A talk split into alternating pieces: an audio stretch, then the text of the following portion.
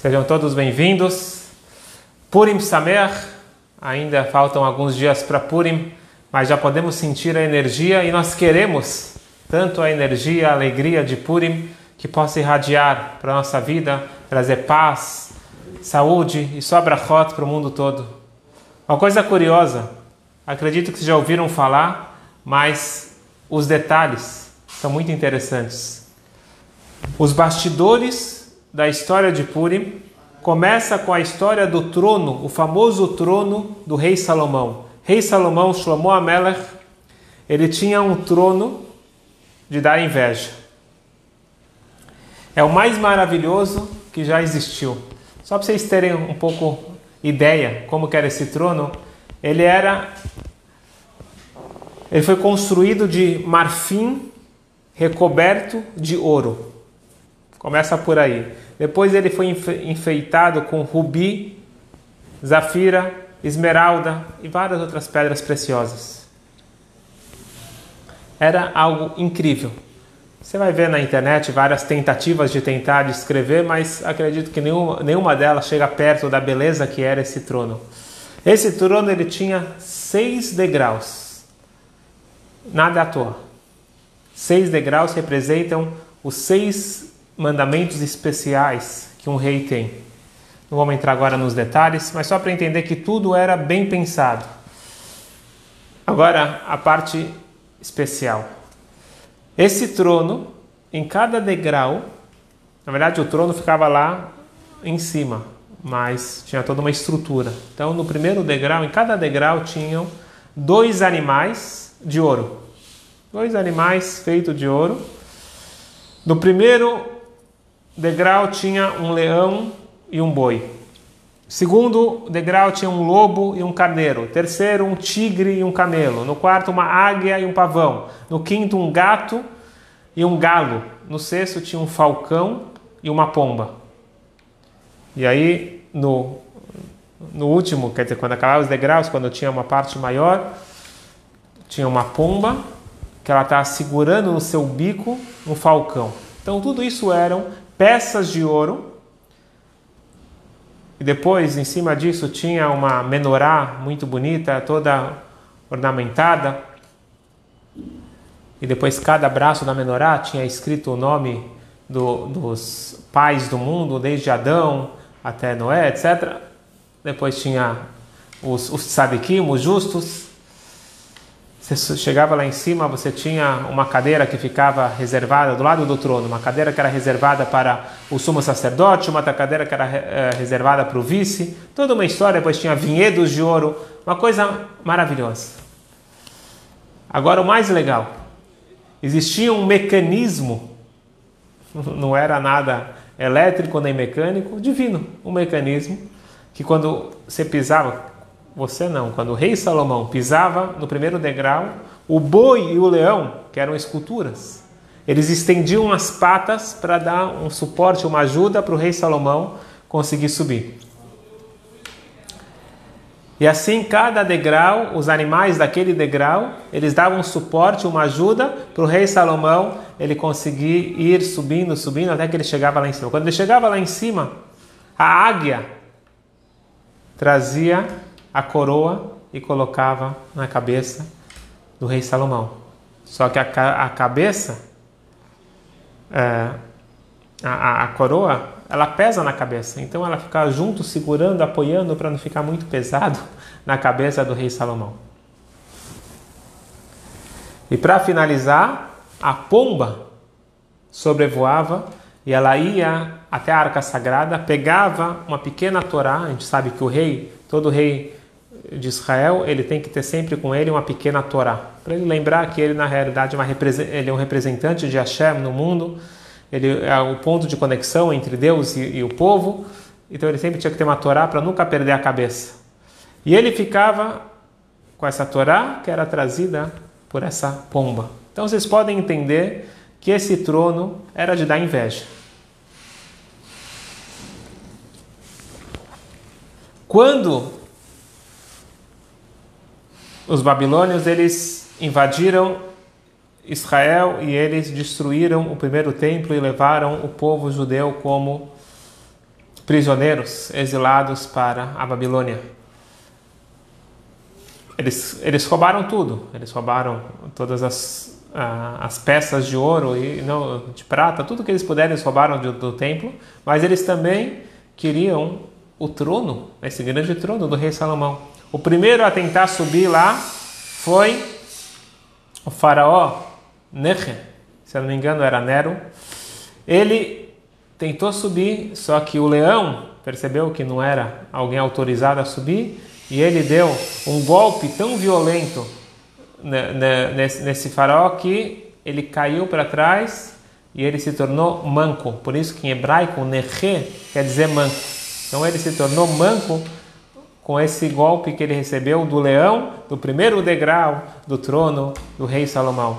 Nabucodonosor Nebuchadnezzar, quem foi que destruiu o templo, e ele conquistou o Egito, ele roubou então esse esse trono e ele levou para a Babilônia. E ele tentou subir, novamente o leão derrubou ele. E nunca mais ele tentou. Aí teve o rei Dario, Darius, da Pérsia. Ele conquistou a Babilônia, ele pega o trono, esse era o triunfo, ele pegou o trono e levou para a Média. Resumindo a história, Ahasverosh, que é o rei da época da história de Purim, ele é, se proclama rei da Pérsia, toda uma história, e ele falou: Bom, agora é minha vez de usar o, o trono. Quando ele tentou subir no trono, também a sua sorte não foi diferente. Ele recebeu um golpe nas costas e foi comprovado que era impossível você usar esse trono se você não fosse o rei de Israel. Mas o Ahasverosh, ele era muito orgulhoso, ele era muito determinado, e ele falou o seguinte: se eu não vou poder subir no, rei do, do, no trono do rei Salomão, eu quero um trono igual ao do rei Salomão. Ele convocou engenheiros, especialistas do Egito, e ele falou: eu quero que vocês construam exatamente igual. Então eles pegaram lá uma cidade do interior para construir o bendito trono. Durou três anos desde que ele assumiu o poder, ele, teve, ele, ele teve, fez essa encomenda. Durante três anos eles trabalharam. E quando ficou pronto o trono, então o rei Ahasverosh falaram: por favor, agora tragam imediatamente para a capital, para o meu palácio. Só que era uma, uma coisa tão grande que não tinha, não tinha equipamento para você conseguir trazer esse trono para a capital. De tão orgulhoso que ele era e de tanto que ele queria, ele estava obstinado por esse trono. Rei, olha o que ele fez a Hashverosh. Ele falou: a partir de hoje a capital é Shushan. Era uma cidadezinha do interior. Ele transformou na capital e ele moveu o seu palácio, construiu um palácio lá só para ele ter aquele trono. E agora é a hora então de fazer a festa. Ficou pronto o trono, ele fez uma festa. E ele queria sempre impressionar. Ele fez uma festa de 180 dias, meio ano de festas. Você, eh, se você for ler lá na, na, na Megillah, foi no dia de Hashverosh, quem fala o segundo versículo, naqueles dias, vai Mahem, que Shevet Amelach Hashverosh, al kisem al asher beshushan abirá. Então o rei Hashverosh, ele sentou no seu trono celestial, finalmente, depois de três anos, na Shushan, que agora era a capital. E o que, que ele fez então? Um banquete para comemorar. Na verdade, tinha dois motivos dessa comemoração. Um, que o, o, o, trono ficou pronto, e tinha outro motivo. O rei Ahasverosh, quer dizer, todos sabiam que tinha uma profecia que o templo seria reconstruído, o povo judeu voltaria para Israel 70 anos depois da sua destruição. Então eles fizeram os cálculos eles erraram os cálculos, mas de qualquer forma eles fizeram os cálculos, e de acordo com os cálculos deles, naquele ano, no terceiro ano do reinado de Ahasverosh, tinha completado 70 anos. Falou: Ah, ufa, eu achei que eu ia perder o poder, agora eu estou vendo que era uma profecia falsa, eu vou continuar para sempre, eu sou dono e eu vou agora finalmente utilizar o que foi roubado do templo sagrado. Então ele pegou os utensílios do templo sagrado, tinham copos, todos os utensílios, toda a louça, tudo que ele conseguiu é, do, do lugar mais puro e sagrado do mundo, ele usou para sua festa que não tinha nada de pura. Ele estava festejando, ele finalmente não estava mais preocupado que agora ele perderia o reinado. E com isso ele faz uma festa de seis meses e, e lá só, só participam os nobres. Só que tinha um detalhe Ahasverosh, ele não era nobre e nem filho de nobre. Ele era quem cuidava dos cavalos no palácio real. E a, a filha, Belshazzar, acabou se apaixonando por ele. E assim que ele se tornou o rei. Na verdade, ele era uma pessoa baixa, uma pessoa que não estava acostumada com realeza. Então ele não teve realmente proveito de uma festa com nobres, porque ele não era um nobre de nascença, era difícil para ele. Ele gostava mesmo do pessoal, o povão. Então, depois que acabou, ele acabou de ostentar durante 180 dias para a nata, não só da, do país, de todo mundo, que ele era imperador do mundo todo. Ele falou: agora vamos fazer uma festa para o povão. Então, ele fez sete dias de festa é, com o povão e ele queria ganhar popularidade. O que, que ele fez? Falou: a festa aqui, fiquem à vontade, cada um pode fazer o que bem entender. E tinha uma das coisas que ele abriu mão, quer dizer, que ele mudou a regra que um, um, costume persa antigo era o seguinte: que toda refeição importante, todo e qualquer convidado era obrigado a beber uma grande taça de vinho e tinha que beber até o final. Era muito vinho, muito vinho. O rei Hashverosh ele disse o seguinte: essa festa, Lasot Kirtzon Ishvaish, acabou essa história de obrigações. Cada um faz o que bem entender. Kirtzon Ishvaish. Cada um vai sentir-se à vontade. E o pessoal se sentiu à vontade demais.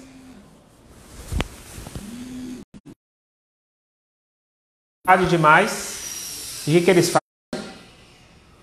Um deles, que estava muito bêbado, ele falou: e você está falando aí que você é muito rico, que você tem uma, uma esposa maravilhosa, que ela é linda. Ah, é? Quero ver, mostra pra gente.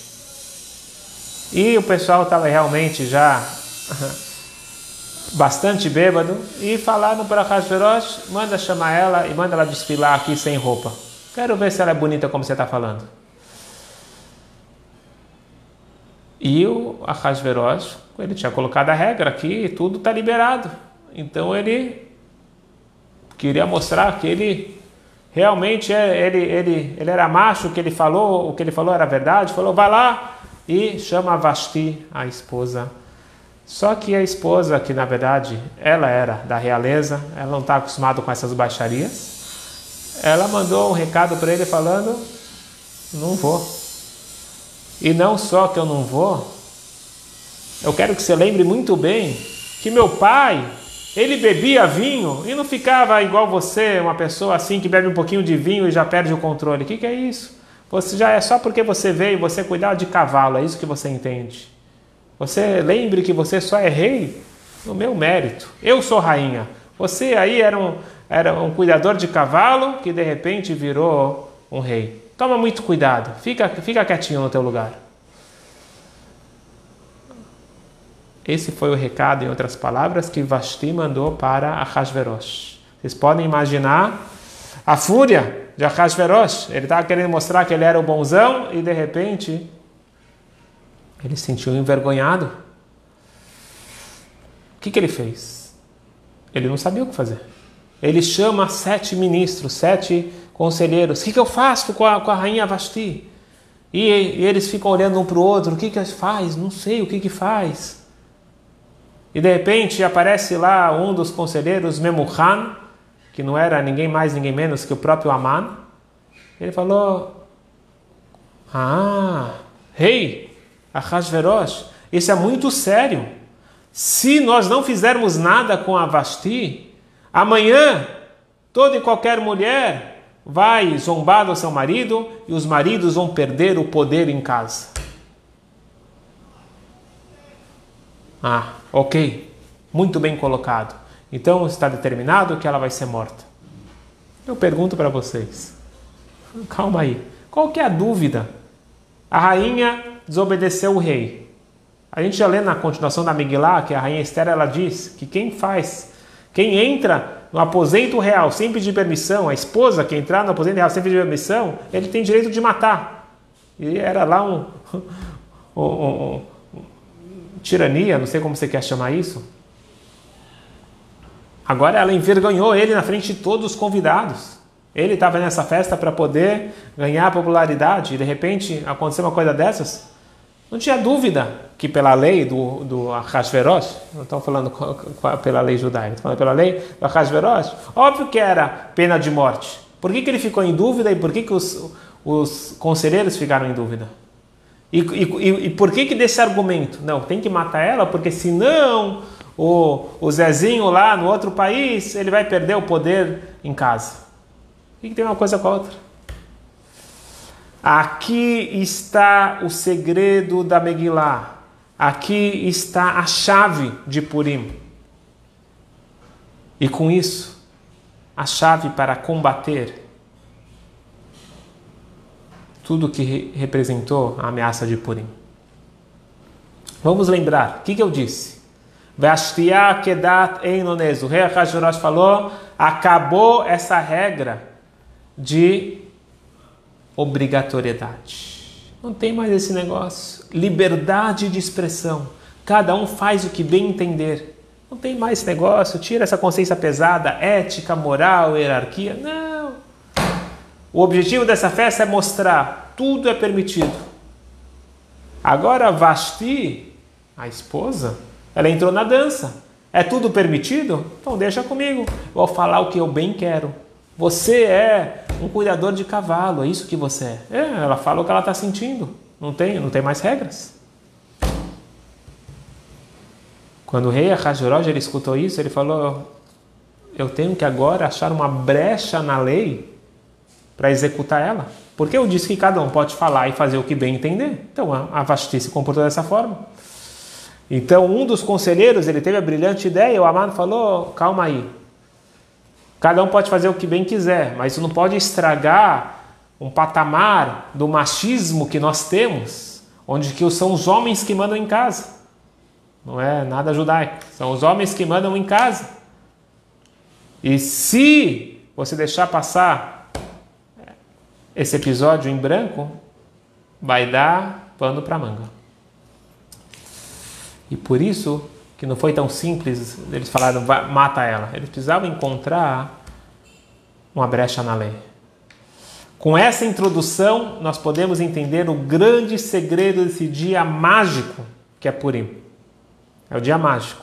É o dia que a gente pode pegar Brachá para o ano todo. Pela Kabbalah, este é o dia mais elevado que tem no ano. Se nós temos problemas, dificuldades, ou que Baruch Hashem está bem, mas a gente quer que fique melhor, nós podemos captar a energia de Purim para o ano todo. É dito que em Purim, para isso a gente precisa entender a essência. É escrito que em Purim, diz o Talmud, que tem uma mitzvah de você tomar vinho, até que você não saiba a diferença entre bendito é abençoado é Mordecai e amaldiçoado é Aman. Até que você não saiba a diferença entre o bem e o mal. Que loucura é esta? Desde quando você tem que perder o senso de noção. Isso é sagrado? Isso é elevado? Isso é Purim? Pois bem, Purim é um dia maluco, no bom sentido. É um dia de se fazer e se comportar como um louco. Você coloca fantasia, você tem que ter uma alegria de uma forma que você não sabe mais as diferenças entre Mordecai e Aman. Mas por quê? Porque loucura é a palavra de ordem em Purim. Porque foi a loucura que trouxe o milagre de Purim. Eu vou explicar para vocês. Muitos não sabem disso. Mas o decreto de Aman não é igual ao decreto de Hitler. Deus nos livre Aman ele trouxe o decreto da solução final que era possível ser realizada. Hitler ele não tinha todos os judeus na sua mão. A Hashverosh tinha. E, a, e o decreto era matar homens, mulheres e crianças em um só dia, no mundo todo. Mas ele não era igual Hitler. O, o decreto era muito mais parecido com o comunismo, onde que o decreto era sobre o judaísmo, sobre os judeus e não sobre as pessoas. No nazismo, se você falasse, eu não quero mais ser judeu, eu sou um bom alemão, eles iam procurar o teu avô, teu bisavô. Não, não, tem, não, tem, não tem escapatória. Na Pérsia, se eles fizessem igual no comunismo, eu não sou judeu, eu sou um bom comunista, eles falassem, eu sou um bom persa, não tinha decreto.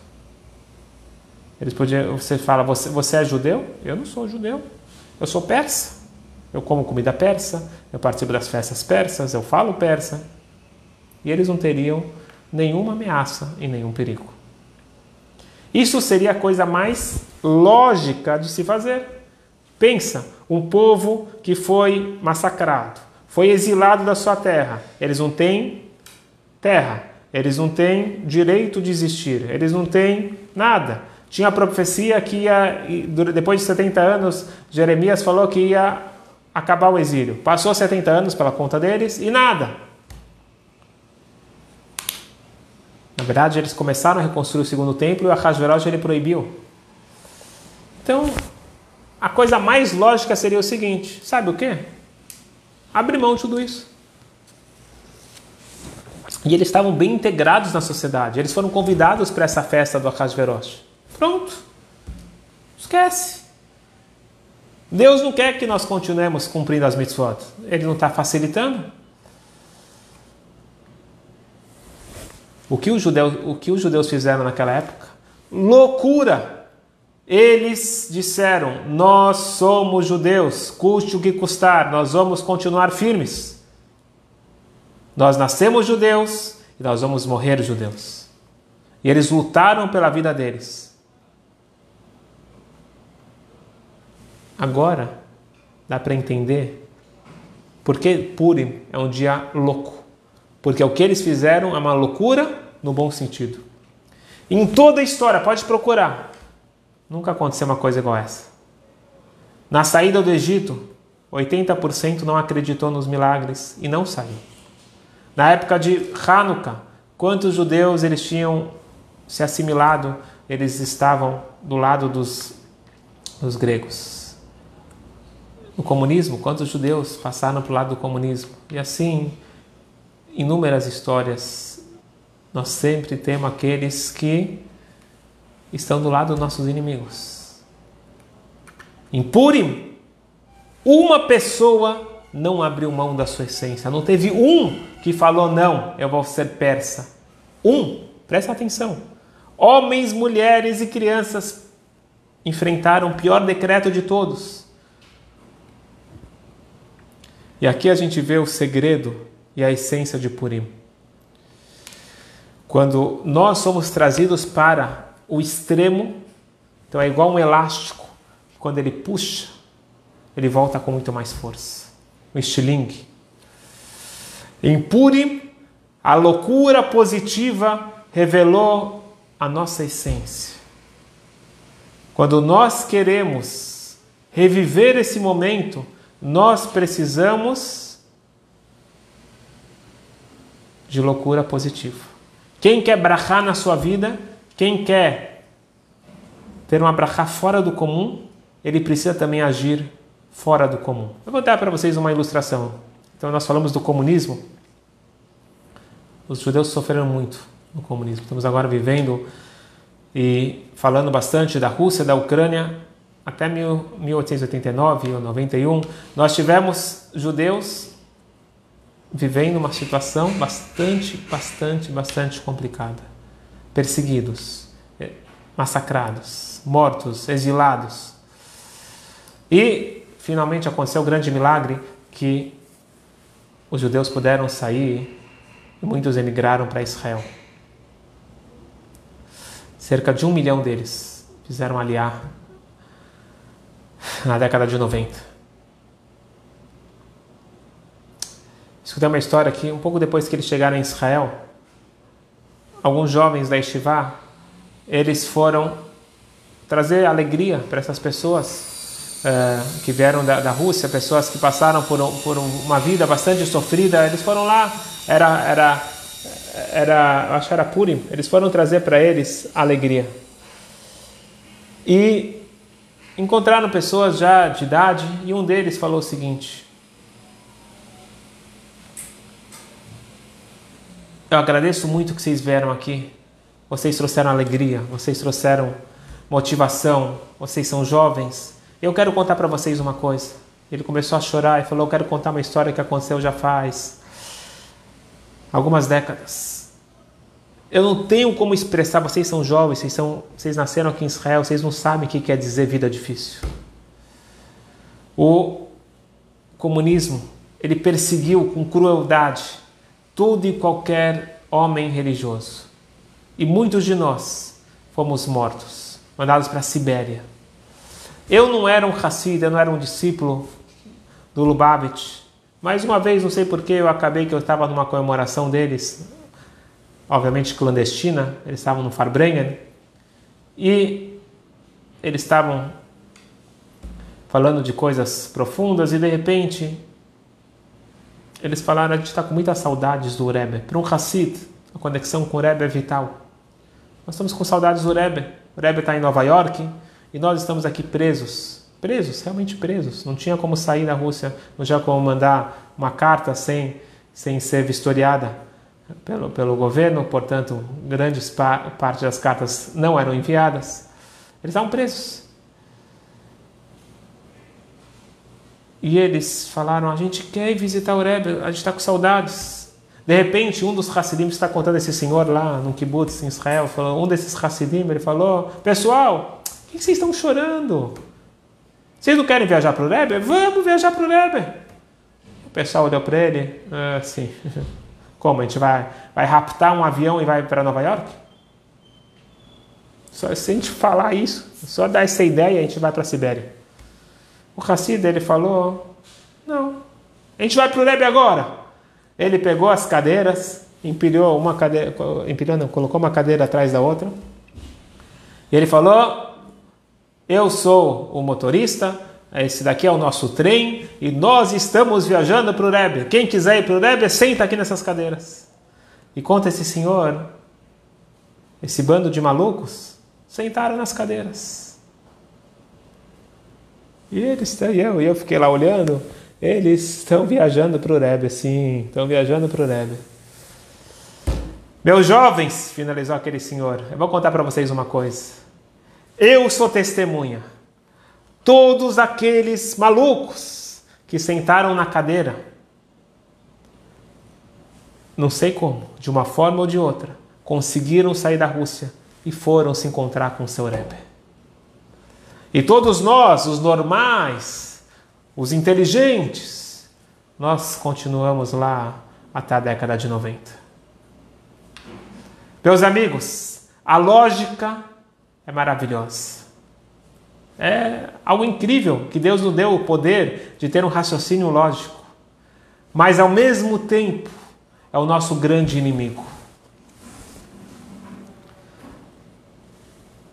Se nós queremos uma vida lógica, 100% lógica, isso é ir contra a lógica. Porque a própria lógica diz que não é tudo que a gente entende. Na verdade, a gente entende muito pouquinho. E se eu quero uma coisa apenas que eu entendo, minha vida vai ser muito limitada. Começando que você não vai usar o computador e nem andar de avião. Você entende? E de carro. Você entende todo o mecanismo? O próprio intelecto diz que tem coisas que estão acima da lógica. E esta é a essência de Purim. Durante o ano a gente está realmente focado na lógica. Mas tem momentos que nós precisamos pegar uma força do além uma força da loucura positiva. Nós precisamos ser loucos. O Rebbe ensinou todos nós a ser loucos. Uma, uma, uma história que me comoveu, agora aconteceu faz dois dias. Elad Bahar. Elad Bahar, ele é um paramédico uh, uh, de Israel e ele foi como voluntário agora para ajudar os fugitivos da Ucrânia. Então ele foi para a Moldóvia e de repente ele está andando lá numa zona totalmente rural e ele vê uma cena que em Israel é muito comum, mas não no interior da Moldávia. Ele vê um menino de kippah. Ele corre em Israel, ele foge, aquele correu, falou, Manishma começou a falar com ele em hebraico, de repente ele descobriu que estava toda a família lá, esse menino era filho do rabino Shlomo Levitansky, um dos rabinos que fugiu da Ucrânia. Esse rabino ele contou que ele está há 32 horas sem parar, dirigindo, fugindo, passando por vários perigos, além da guerra, que qualquer hora, Deus nos livre, pode cair uma bomba, o, a neve intensa. Falou, esse Bahar, ele, ele deu uma entrevista para para a mídia israelense, ele disse, olha só, aqui você tem uma família com crianças uh, fugindo, colocaram tudo que eles têm em três malas e ele diz, olhando para aquela cena, eu coloco em perspectiva tudo que eu reclamo na minha vida, todos, todos os grandes problemas da minha vida, de repente olhando para isso, eu coloco em perspectiva. Mas, finalizou ele, isso não é o final da história. Eu perguntei para esse Rabino, eu posso te ajudar alguma coisa? Ele falou, sim, você pode me ajudar. Você já colocou o tefilin hoje? Esse Bachar, ele começou a chorar. Ele falou, não dá para entender.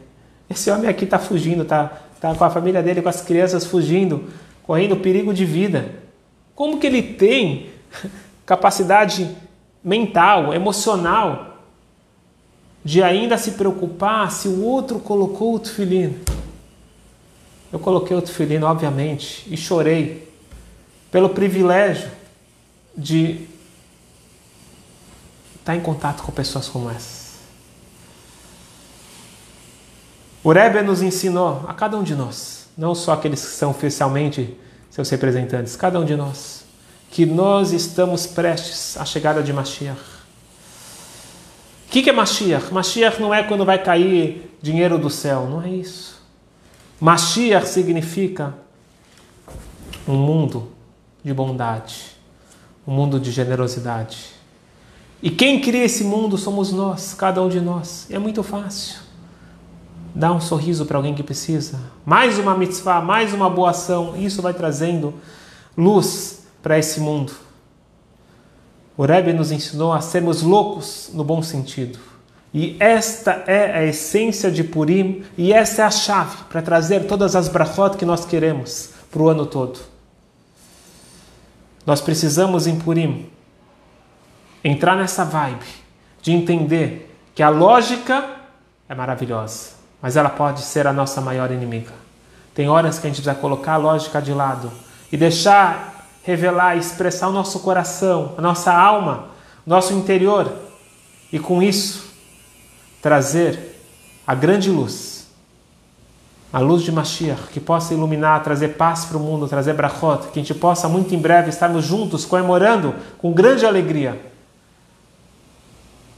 Saúde para todos, panassá, equilíbrio, tudo que a gente precisa. Que esse Purim possa trazer a maior alegria, que assim seja para todos nós. Purim Sameach.